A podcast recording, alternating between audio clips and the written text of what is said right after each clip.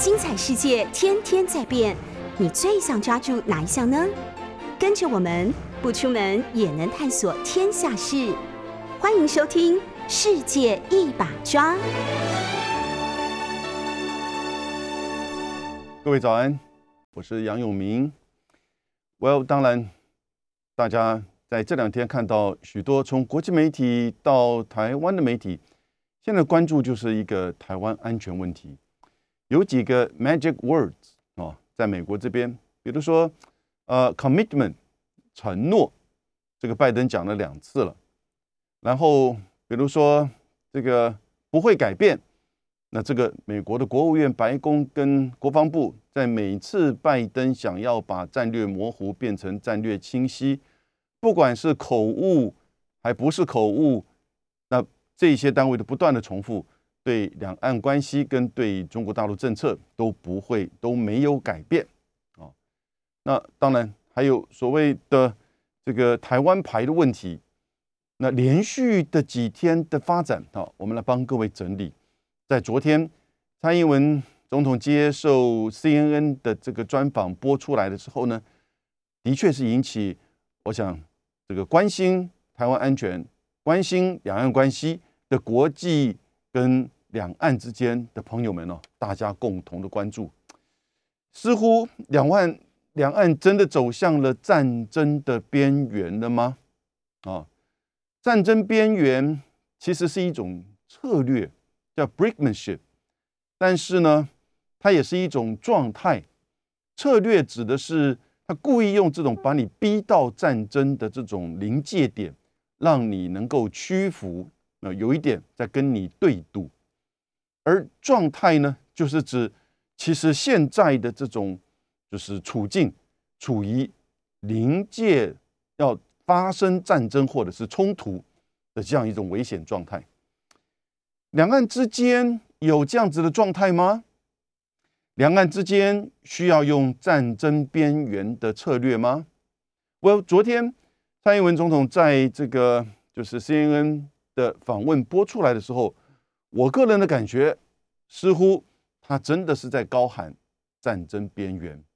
虽然他也说愿意和习近平坐下来面对面的谈啊，不过这种放话其实意义真的是不大了。我想大家这个可能都跳过那一段的这个内容。不过也许他对他的支持者、对国际媒体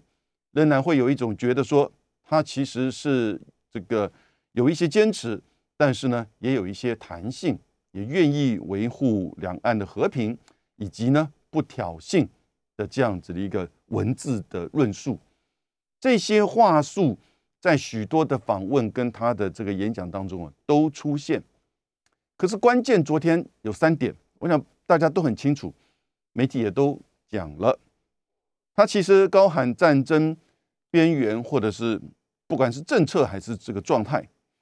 他认为两岸的危险与日俱俱增，哦，也就是两岸的危险的这种关系越来越这种高涨，与日俱增。这个是一种评估呢，还是是一种就是主观的认定？客观的事实的评估，那当然，这个时候国际媒体跟他可以说，哎，十月一号到四号一百四十九架次。中国大陆的 F 这个就是解放军的军机啊，进入到我们的 ADIZ 的西南空域。虽然其实过去这一两年来，这样子的这种就是说类似的，不管是演练啊，还是这个扰台，看你怎么定义，那不断的其实出现过，只不过是在这几天这么的密集。国际媒体跟民进党的论述就是说。那这就是在威胁台湾，这就是挑起战争的这种危险。我其实他们大概都忘记了，我们也讲过很多遍，我想大家也都了解。因为同一个时间，十月二号、三号，美国和其他总共六个国家十七艘军舰，包含四艘航空母舰，就在台湾附近的海域，冲绳群岛的西南海域进行联合的大演习啊。如果类似的这种演习是在美国的圣地亚哥或旧金山的外海，你觉得美国会怎么反应？当然，马上也招致了十月十八号，中国大陆跟俄罗斯十艘军舰穿越日本的金青海峡，在北海道跟本土这个本州之间，然后呢，绕日本一周，从九州南端的大隅海峡穿过。更早之前，美国还成立了就是美英澳 AUKUS 军事联盟，这是一连串的。是不是在十月一号到四号是完全针对台湾？我觉得有三十 percent 吧，哦，或者更多一点，但是有相当程度，其实是在整个大的军事的这种对峙情况之下，哦，你看到中国大陆的一个接近是反制的这个作为。但不管怎么样，这种两岸危险、危险哈与日俱增的这种诉求，在国际媒体在。这个华府、白宫啊、国务院，以及在就是蔡英文的访问当中呢，不断的出现。那就在前这个前天啊，拜登在参加东亚高峰会的视讯高峰会，他他也当着李克强的面前，哦，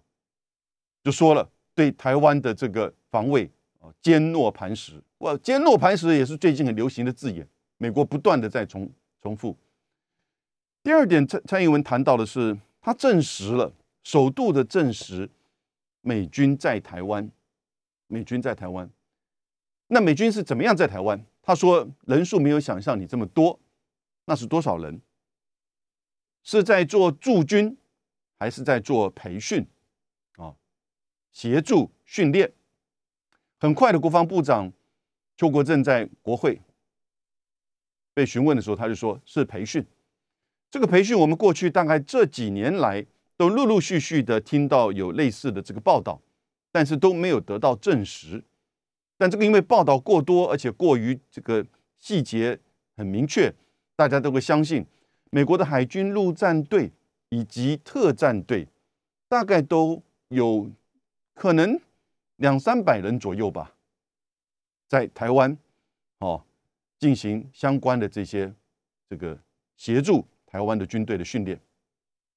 也有一些美国的中高阶的军官参与到我们相关的演习的观察，啊，甚至部分的这个参与。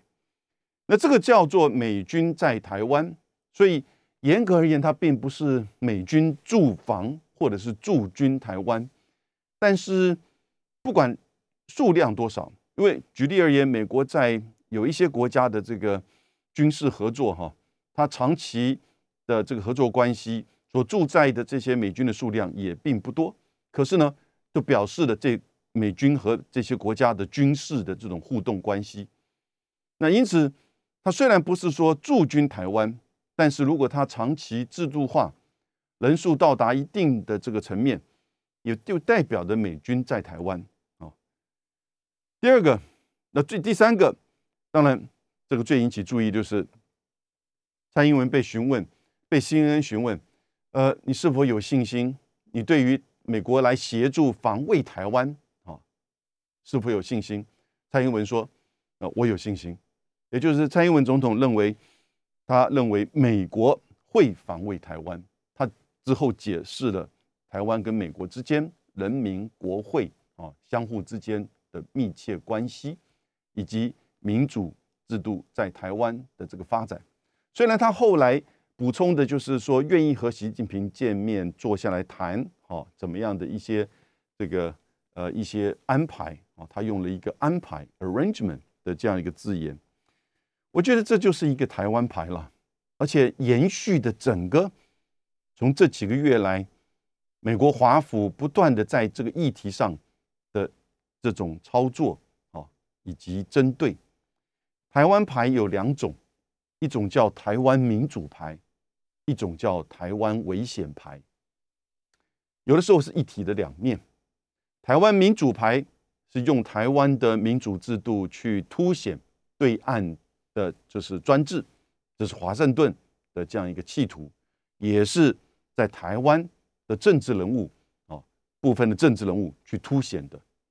那台湾危险牌是凸显两岸之间的军事冲突。即将发生，对于台湾的民主或台湾的安全两岸的和平哦可能会产生冲击跟迫害。那这就是台湾危险牌，台湾民主牌，台湾危险牌，有的时候根本是一体两面，所以就是台湾牌。而它的目的，当然可能去凸显台湾的重要性，协助台湾的防卫，甚至现在已经进入到表面上说坚若磐石，政策不变，但实际上已经不断的强调，就是对台湾有安全承诺。的战略清晰，所以现在已经不是过去单纯二十年前，拜登在小布希也是一样接受电视访问的说说会尽一切的力量去帮助台湾。他马上第二天就在《华盛顿邮报》登了一篇文章，批评小布希：“你搞错了，我们对台政策是战略模糊。”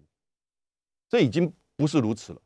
现在的战略模糊只不过是。美国官方政策的对于拜登不断重复战略清晰安全承诺的一种，就是说缓和，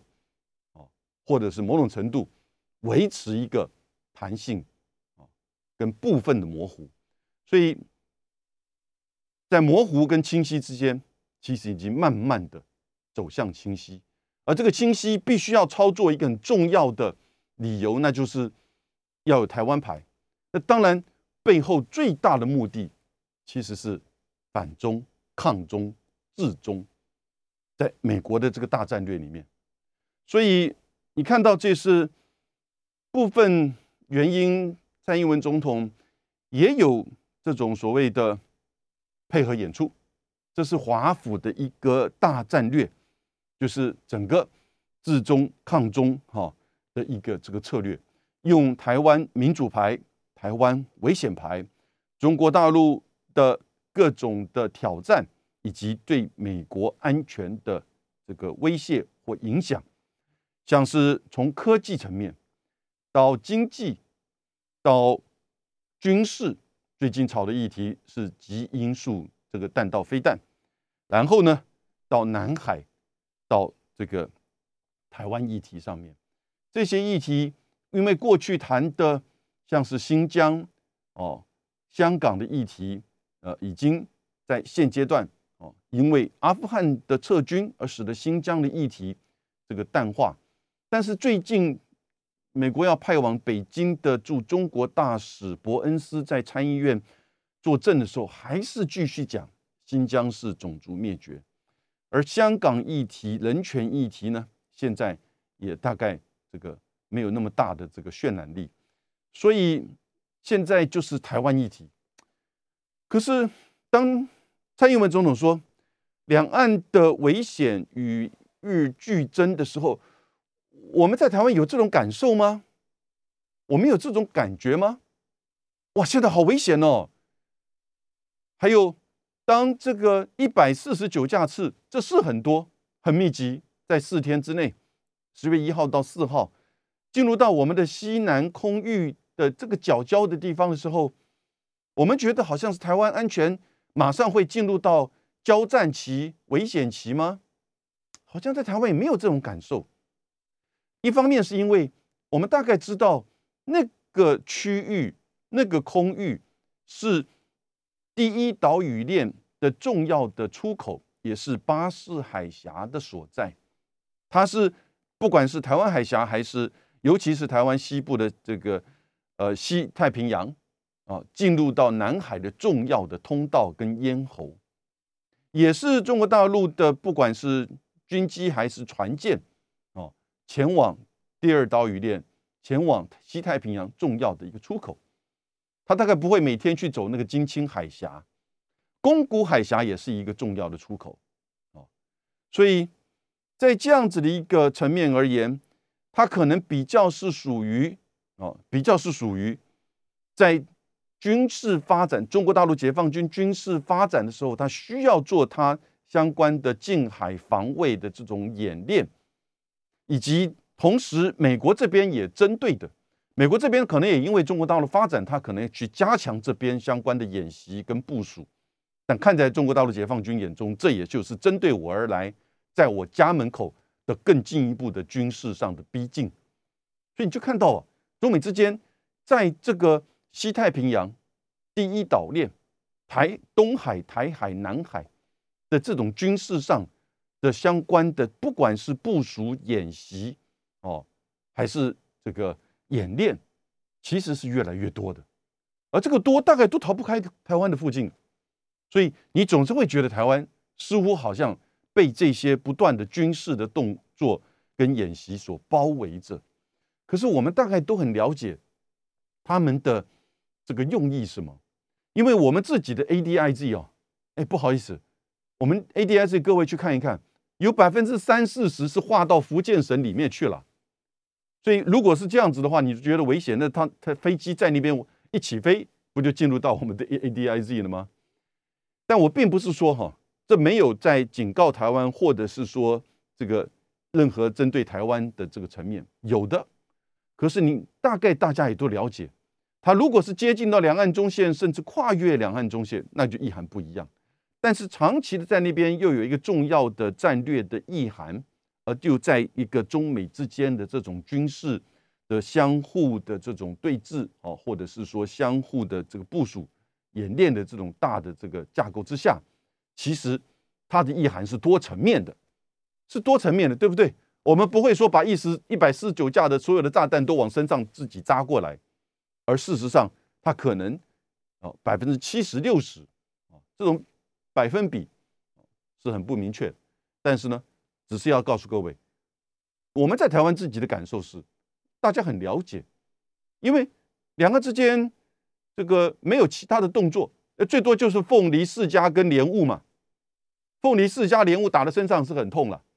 哦，但是呢，他也有他的这个理由。但可是两岸之间的经贸，以及习近平在十月九号的讲话，还是以和平为主轴。哦，我们也都知道，中国大陆内部也有许多自己。面对的挑战，所以就跟美国也是一样，内部的问题非常多，所以如何去解读哦，或者去感受，这都需要比较复杂的这个判断。但人民的感受会很直接的，因此，当总统如果高喊“哇，两岸的危险越来越严重了，与日俱增了”，大家会觉得，嗯，你的想法好像跟我有一些差距耶，但是你也不能去否决他。因为的的确确，两岸是处于一个，哦，这种我们陆委会主委邱泰山说准战争状态。那这个准战争状态，哈，不知道是一种延续性的静态的，还是说现在突然就提高变成准战争状态？政治人物讲这种话，像邱泰山，像邱国正，不不过因为邱国正是国防部长，但他说的很明确，以及像蔡英文，这个真的是不太好哦。当然，你要提醒台湾人的这种警觉，这是也许做这个领导人可以做，也应该做的。可是怎么样一个说法？我觉得已经接近战争边缘的这种高喊两岸危险，哦，其实会让人觉得就是说紧张。那柯文哲市长就说心惊胆跳，对不对？呃，更进一步心惊胆跳是他证实了美军在台。还记得解放军攻台的七大理由之一，也就是外部势力介入干涉。那这个怎么叫外部势力介入干涉？那这个解释权都是在北京嘛？你要驻扎到百万美军，还是说这个像美日安保、美韩军事同盟这种两万、三万好了，百万太夸张了，才叫做美军驻台吗？所以是怎么样的这样子的，就是美军在台湾？这个某种程度哈，这种里子面子可做不可说，维持战略的模糊，这都是一种智慧，也都是一种谨慎啊，必须要去注意到的。但当你不谨慎，掀开了整个锅盖打开，直接讲了，你就已经给别人很少的转环空间了。你也给协助你或者是美军在台的人一种紧张感跟危险感，这就是政治人物的一个判断啊跟作为。那有信心美国会协防台湾，我不知道这个信心是不是布林肯打电话跟他讲，不要担心，Don't worry，我们会来的，好吧？也许很多的美国的议员会这么说，我是觉得，因为他在台湾这边，美国的议员经常来，会告诉他说，我们一定会让国会全力的支持台湾，国会很支持台湾，现在还准备要通过的一个叫做这个南海与东海制裁法，嗯，那是当然看起来跟台湾无关，但事实上都是直接相关联。可是美国的政府过去有这么表态。有的，各位，过去三个月，拜登已经说了两次，We have a commitment，我们有一个承诺。虽然马上就都被解读为说这个承诺就是指遵守台湾关系法哦，三个公报，然后呢，以及一个中国政策不会改变。可是呢，各位，他正在改变中，因为上一次他接受 CNN 的公民大会说的时候呢，他其实当然知道这个问题会过来。而且他明确的说，We have a commitment。马上白宫跟国务院就这个回应，政策没有改变。我觉得都是设计好的，也就是说，他必须要面对媒体，或某种程度透过这种媒体的方式，表示说一种越来越清晰的对台湾安全的这种重视，或者是说呢承诺。而这个承诺，各位，那完全是见仁见智的解释哈。台湾人不要误会，说这个承诺就是来帮助台湾。住在台湾，现在看起来蔡英文的这个访问当中，似乎要往这边引导过去。蔡英文总统接受 CNN 的访问的焦点，居然是在提出两岸危险与日俱增，越来越危险了。而且首度由这个我们的总统来证实，美军有在台湾，虽然数字没有像你想象这么多啦。那我不知道他想就是说。对方想象的是多少？过去的报道说，可能大概在两三百、两三百人，而且目的是在做培训，而不是驻军。蔡总统讲的并不明确。那当然，CNN 在播出来的时候呢，我想很多国际看的人，不管是媒体还是这个这个我这个朋友们，可能大家都觉得说，哇，美军有在台湾啊。不过。我们的国防部长马上说：“那只是培训。我培训跟驻军有意义上的差别吗？有的。但是呢，实质上的差别跟这种联军事联系，或者是说军事协助，甚至军事协防，那种差别并不是那么容易能够去一刀切割这么清楚的。尤其不要忘记，我们绝大部分的武器也都是美国的武器。”当然，他最重的重重点是他提到了有信心，美国会协防台湾。美国会真的协防台湾吗？我想这都是很大的问题。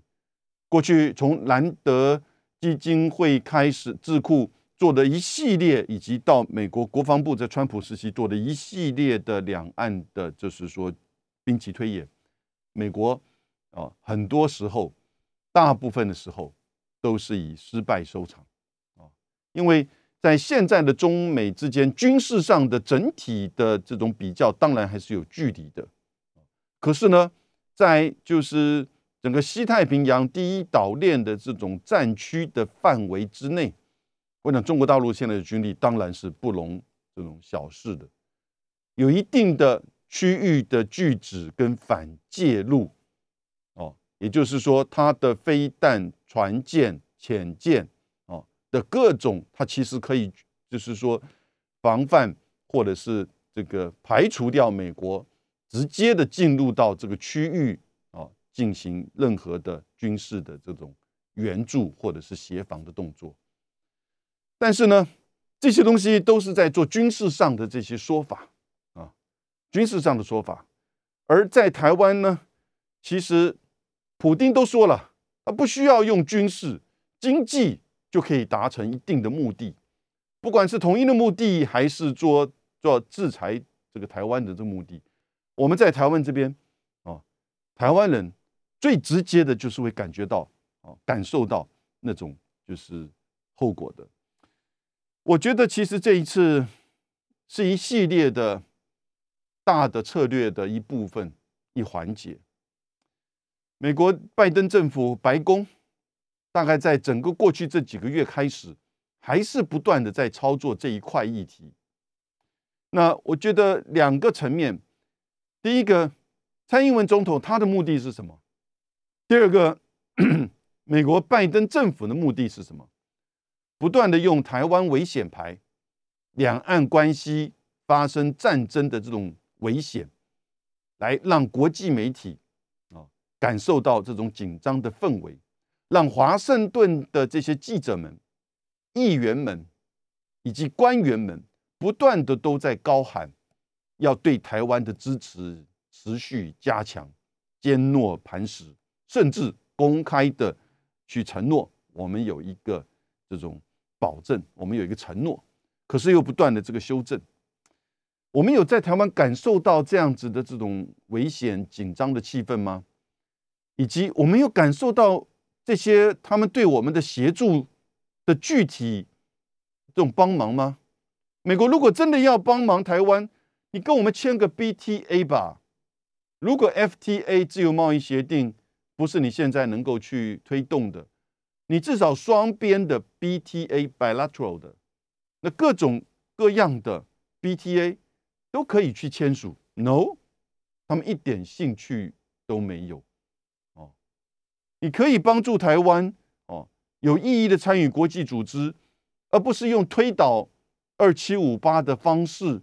而让中美关系在一个中国政策或者是一个中国原则，两方各自的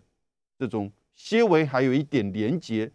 这种薄薄的连接上产生的这种动荡，而最后动荡的结果，对动荡的冲击，当然就是在台湾。所以这是一个美国的大策略。我觉得其实从二月份开始，当拜登上台之后，到了三月份的阿拉斯加会议，以及到了要很快的处理解决掉阿富汗的这个驻军问题。最后呢，当然到了，就是针对哦中国大陆的这些持续的这种反中治中的这些说法，美国是一个大策略，就是他要这么做，他要这么做，这是一个结构性的变化哦。中国大陆的这个发展是影响到美国的，就是为主的规则的国际秩序。国际经贸秩序、国际这个安全秩序。先谈蔡英文，我觉得其实他一方面也真的是在了解到华府的这个大策略，所以蔡英文总统的目的谈这一段话，我觉得一个还是这个配合演出，还是配合演出。那这个配合演出并不是去去这个批判他哈，而是说他感受到美国这样一个大战略，那作为台湾。受到美国支持，跟美国从川普到拜登都很友好的这样子的一个，就是说等于是小弟的这样子或者小妹的一个立场，我们应该当然去附和，让他在整个这种国际的宣传上、话语权的掌握上、哦舆论的制造上，能够去做一个所谓的注脚，甚至做一个证据。以及做一个支持，什么证据？台湾是民主的，台湾危险的，我们遭受到中国大陆的武力威胁，以及两岸的危险越来越紧张。这样子的一种配合的演出，你看，其实在我刚刚提到拜登的这个对台承诺的讲话越来越明显，然后呢，在整个媒体的这种操作建构国际舆论。建构国际话语权，哦，对台湾，我们没有感受到，即使是在川普的这个，就是说进入到选举的半年之前，哈，一九二零年的上半年都没有感觉到台湾的议题是这么快的会浮现，只有在川普刚上任还没有就任的时候呢，刚选上面就任的时候呢，哎，那通电话略微有一些紧张。而我们之后看到美中的，就是贸易战跟科技战开始开打的时候呢，我们比较担心的是我们的供应链以及如何吸引台商的回流，还有如何这些台湾的企业在这样子的一种中美的贸易战当中呢，不要说左右逢源，至少能够维持一定的订单跟发展。可是到了选举之后呢，哦，美国的这个总统大选的时候，他们的议题一下子就浮现，尤其到了差不多去年的九月开始，到今年的这个一月，哦，差不多五个月的这个时间，川普的情势不妙了，所以他就不断的，他也也好。彭斯也好，国务卿的这个就是庞培奥也好，不断的在操作台湾牌，哦，台湾牌操作的好处是因为台湾民主，所以然后呢要证明台湾危险，所以不断的在几个月之内，这个连续的军售台湾，派高官来台湾，最后希望能够就是说这个让驻联合国的这个大使克拉特拉福特能够到台湾来，而最后导致美国的。就在他选书之后，美国的，就是这个参谋总长打电话给中国大陆解放军的参谋总长李作成啊，那段时时间，你现在回头看起来哈，那是一个刻意的操作，而台湾在过程当中有没有去刻意的配合呢？某种程度当然有了。你看到这些官员不断来的时候呢，你看到我们这些不管是总统也好，外交部长也好的这种配合演出。那很积极的，哦，可是这段时间你看起来那个危险，危险甚至到两个参谋总长都要打电话刻意的降低他的这个危险，然后你就看到拜登上来之后，现在不只是拜这个川规拜谁，根本已经超越了，青出于蓝，哦，而胜于蓝，比川普还要更进一步，操弄的更加的这种深刻，因此。整个现在媒体的这种作为，在台湾的这个危险牌上面，哈，两岸关系的这样子的紧张，其实是许多这个不管是媒体，甚至许多美国的盟邦，日本、澳洲、澳洲的前总理、澳洲的现在的国防部长，这两这一阵子来台湾哦讲的话，台湾准备战争吧？澳洲的国防部长被问。如果美国，呃，澳洲会不会卷入到台海战争？他居然说，美国如果去，我们一定跟着去，啊！但是他说这个决定权在北京，所以这样子的一种两岸的战鼓，哈，我觉得现在是非常的，就是说高涨。那这些的目的呢，在蔡英文这方面，当然我觉得是配合华府演出，当也是寻求台湾获得国际的支持。更了解台湾啊，我觉得从他的出发点一定含有这个意涵，就不能够否认。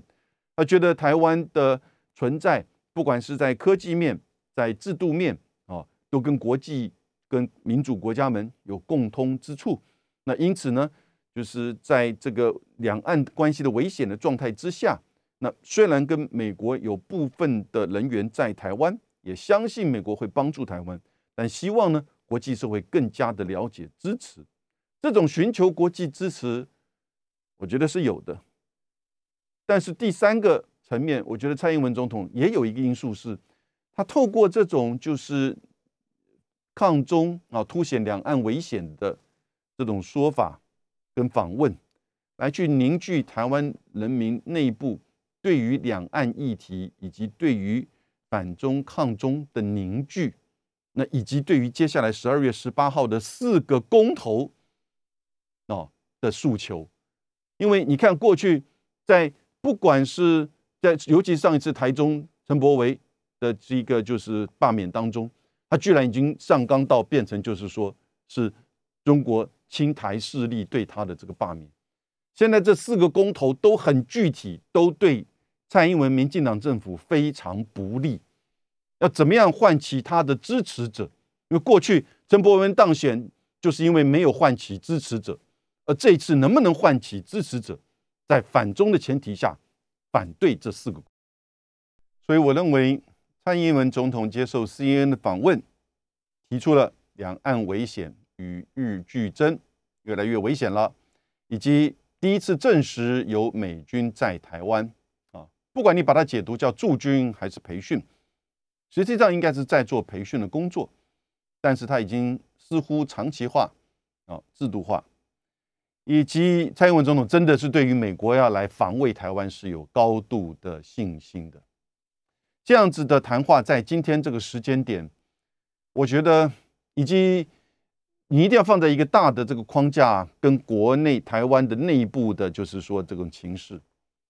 至于两岸关系是不是有这样子一种紧张的状态，其实还好，也许就是十一十月一号到四号那一百四十九架次，但我刚刚解释过，它是多层面的意涵，尤其可能主要还是针对美国跟他的盟邦的大规模的这个海上演习。那在这样的情况之下，国际的、国内的，蔡英文总统，我认为他一方面当然是配合美国的。整个大的这个策略凸显台湾民主牌、台湾危险牌。第二个也是在寻求媒体的访问，扩大对于台湾国际对于台湾的了解跟支持啊，就支持国际媒体、国际舆论啊，以及就是特别在美国的这个华盛顿的议员，现在。整个西方的媒体对于台湾的支持，那真的是情势一片看好，非常正面啊。那第三个，我觉得当然有它内部的考虑，在这个时间点，既不是两岸的因素啊，不是主要的两岸因素造成有这样子的这种反应，而是来自于国际美国的这个大的这个策略之下，它的一个呼吁呼应。当然也有考虑到内部，台中的那个立委被罢免。就是因为缺少这个，就是过去动被动员哦，对于中国大陆这种反弹的他的支持者啊，因此在不是很差别的这个数字，他被大免。那接下来十二月中旬的这个四个公投，不管是莱猪早教哈，还是公投榜大选，还是这个就是说合适，这些议题都是重大的政策议题。它都会影响到明年的，就是整个县市长的选举，哦，而且很深刻，也代表着民进党的政策，哦，在这四个层面，这四个层面涵盖了能源，哦，涵盖了对美关系，涵盖了就是食品安全，涵盖了环境保护，很多层面。那这些层面就代表他过去的作为是失败的，所以他要去号召。他的支持者，他号召支持者在讲这些内部的议、这些个别的议题的内部逻辑跟这个诉求，那听不懂哦。公投就这么简单的问题，而且现在呈现的民调已经好清楚了哦，所以他必须要号召一批人，这批人基本上要是过去哦支持他当选总统第二任连任的时候呢，哦，因为对于中国大陆的反弹。因为对于就是台湾的这种民主的保卫啊，现在美国都不来保卫我们，你为什么不来保卫我在这公投上啊支持我的立场，让我能够持续执政？我觉得这个逻辑一定会发酵，一定有用。我们再等着看。那美国的目的是什么呢？哎，蔡英文接受 CNN 的访问，居然有美国的目的，那当然有了。你一定要放在一个大的中美的这个框架当中，这个大框架你绝绝对对的，其实在任何两岸的议题、台湾内部的议题，现在都受到这些大的这个架构的影响，而且深刻影响。怎么说呢？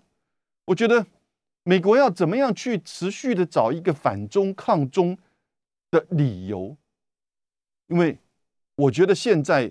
中美的关系会逐渐的成为一个。政经分离，这很微妙啊，也很吊诡。也就是政治对抗，经济协调。可是经济这一块比较局限在贸易哦，经贸的这个层面。他把科技是放在政治面，他把军事放在政治面。这种对抗其实是还不断的加深的。你看到没有？他去这个北京要做大使的人讲了前所未有强硬的话。他为什么这么说这么做？也就是要不断的去这个强化在政治上哦反中抗中的这个理由，而最大的理由当然就是保卫台湾呢，支持台湾呢。所以台湾牌不管是民台湾的民主牌、台湾的危险牌，其实都是一个在针对中国大陆强硬政策的一个很重要的这个支持啊，只是之一，不是全部。那当然，拜登会在寻求预算支持的时候，他不断去强调中国大陆的这种崛起发展、基础建设、高铁的里程数啊，高铁的这种。就是说，整个呃三万五千多少公里，而美国呢是零，对不对？所以类似这样子的这种诉求来去寻求这个支持。那我觉得也有第二个层面，就是也换取共和党议员支持预算和法案。这个是很微妙的华盛顿政治，inside the beltway，也就是在。美国的华盛顿呢，有一个高速公路，这美国整个东岸有一个叫九五第九十五号高速公路，从从北到南，啊，缅因州到佛罗里达州，但是经过每一个大城市呢，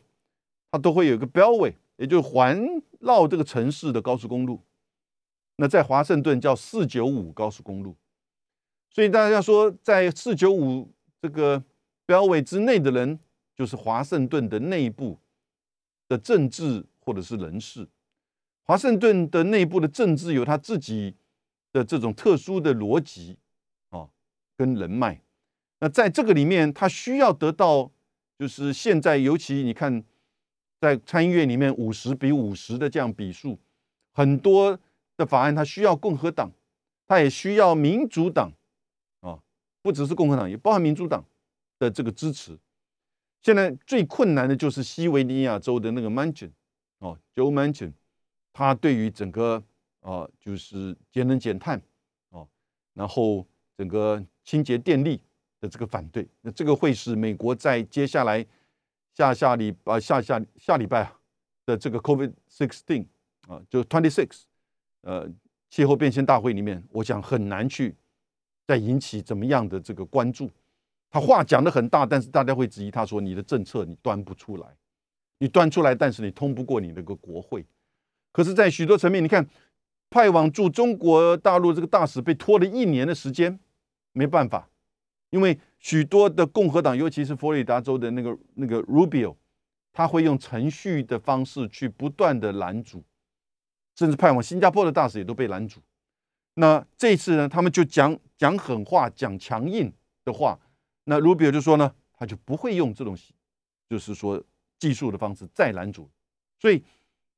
这个伯恩斯大概北京去了成，只不过他去北京，在这番话之后，